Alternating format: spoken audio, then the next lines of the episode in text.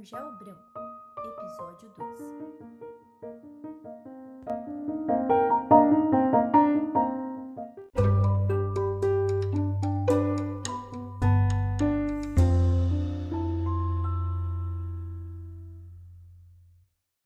Depois de uma pequena pausa, a gotinha continuou.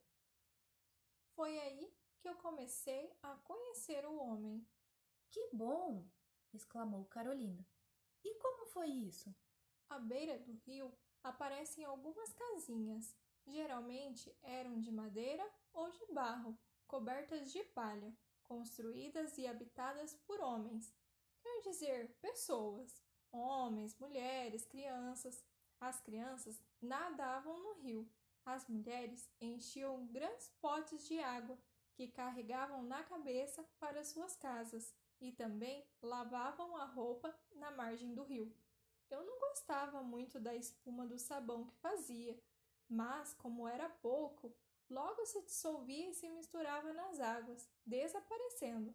Até os peixes não ligavam muito. Havia também as canoas, que deslizavam sobre as nossas águas, e eram divertido o mergulho compassado dos remos, como se nos estivessem fazendo carícias. Devia fazer cócegas. Acho que sim, era divertido.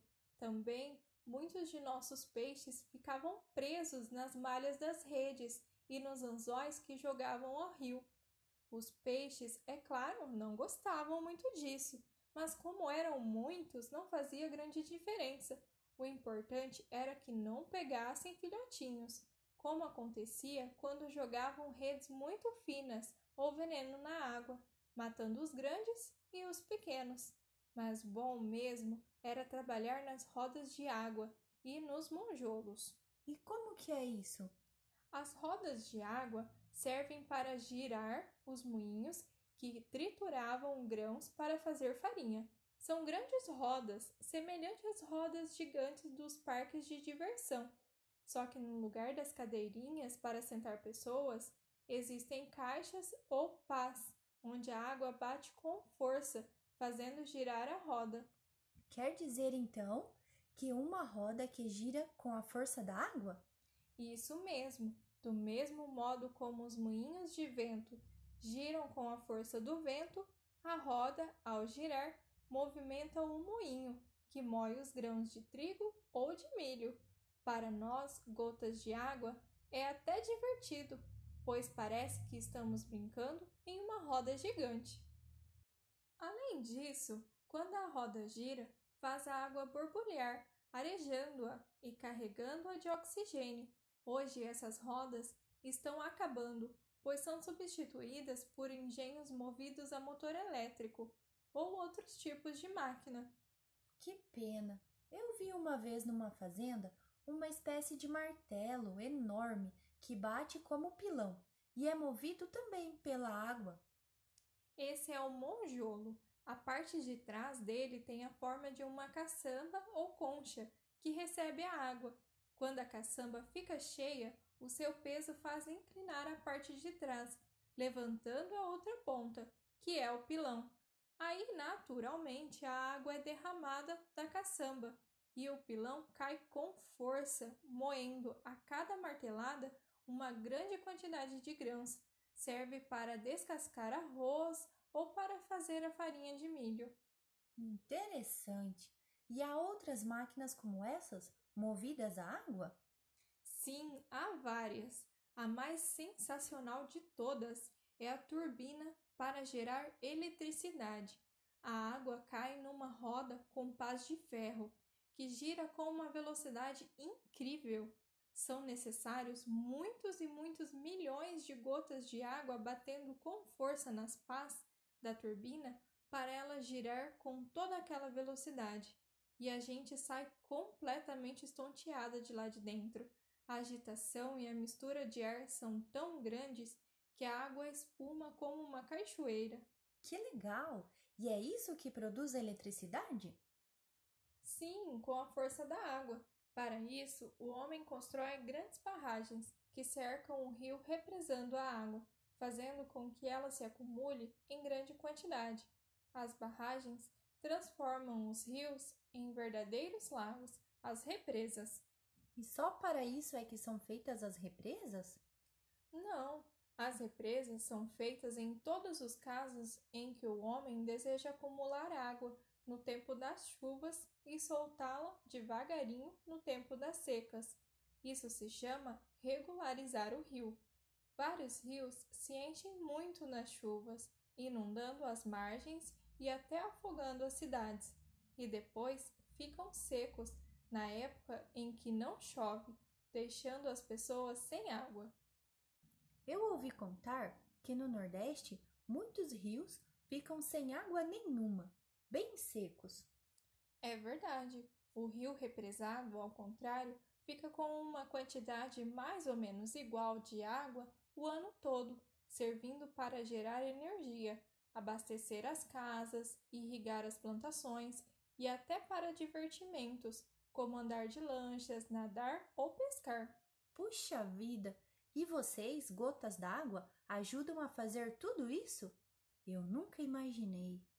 Que nós fôssemos tão úteis? É, e acho que as outras pessoas nem sempre percebem isso também. Elas deveriam ser muito gratas por tudo o que a água faz pela humanidade, para o desenvolvimento das cidades e para as plantações. É verdade, mas infelizmente o homem não é muito agradecido pelo que fazemos por ele. Mas eu vou continuar a contar a minha história para que você fique sabendo. Os rios que percorri foram se juntando a outros, formando rios cada vez maiores, com mais peixes e mais vida. De repente, porém, entramos em uma grande cidade e foi aí que eu conheci a ingratidão dos homens. Conte-me como foi isso. Eu, pelo menos, não quero ser ingrata com você. À medida que eu e todas as minhas irmãs e os pobres peixes fomos avançando cidade adentro, começamos a receber de todos os lados imundícies de todo tipo, esgotos, água suja das fábricas, lixo, sujeira de toda sorte. Os peixes logo começaram a morrer aos milhares.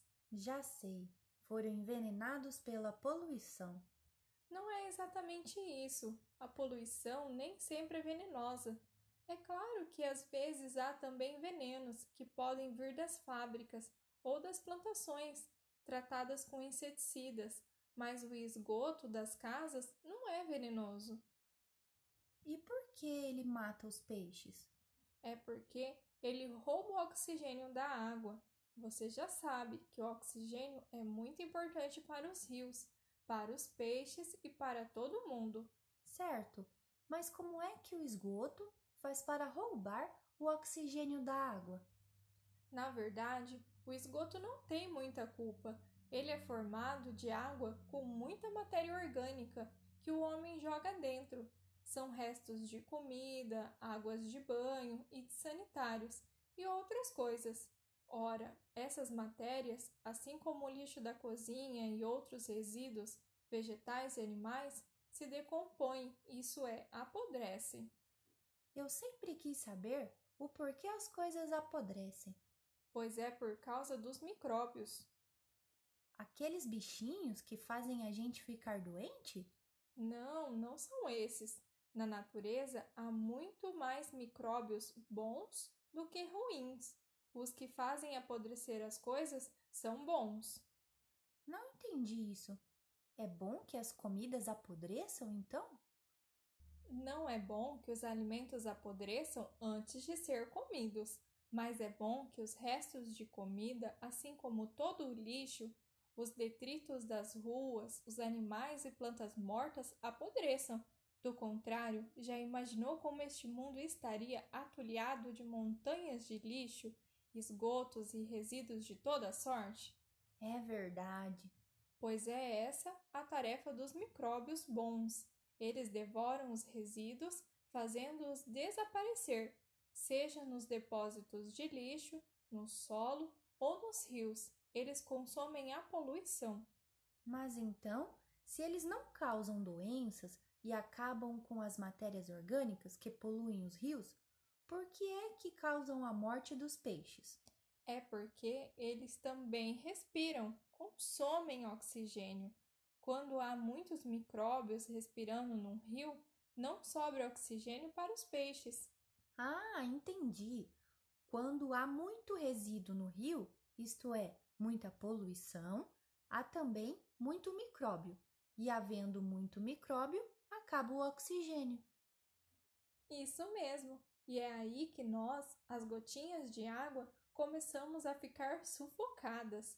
Quanto aos peixes, coitados, esses morrem logo. Mas como você vê, a culpa não é nem dos micróbios bons, nem dos próprios resíduos. A culpa é do homem por jogar quantidades muito grandes de resíduos no mesmo rio.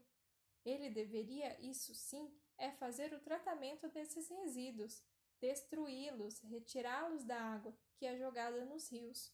Mas isso pode ser feito?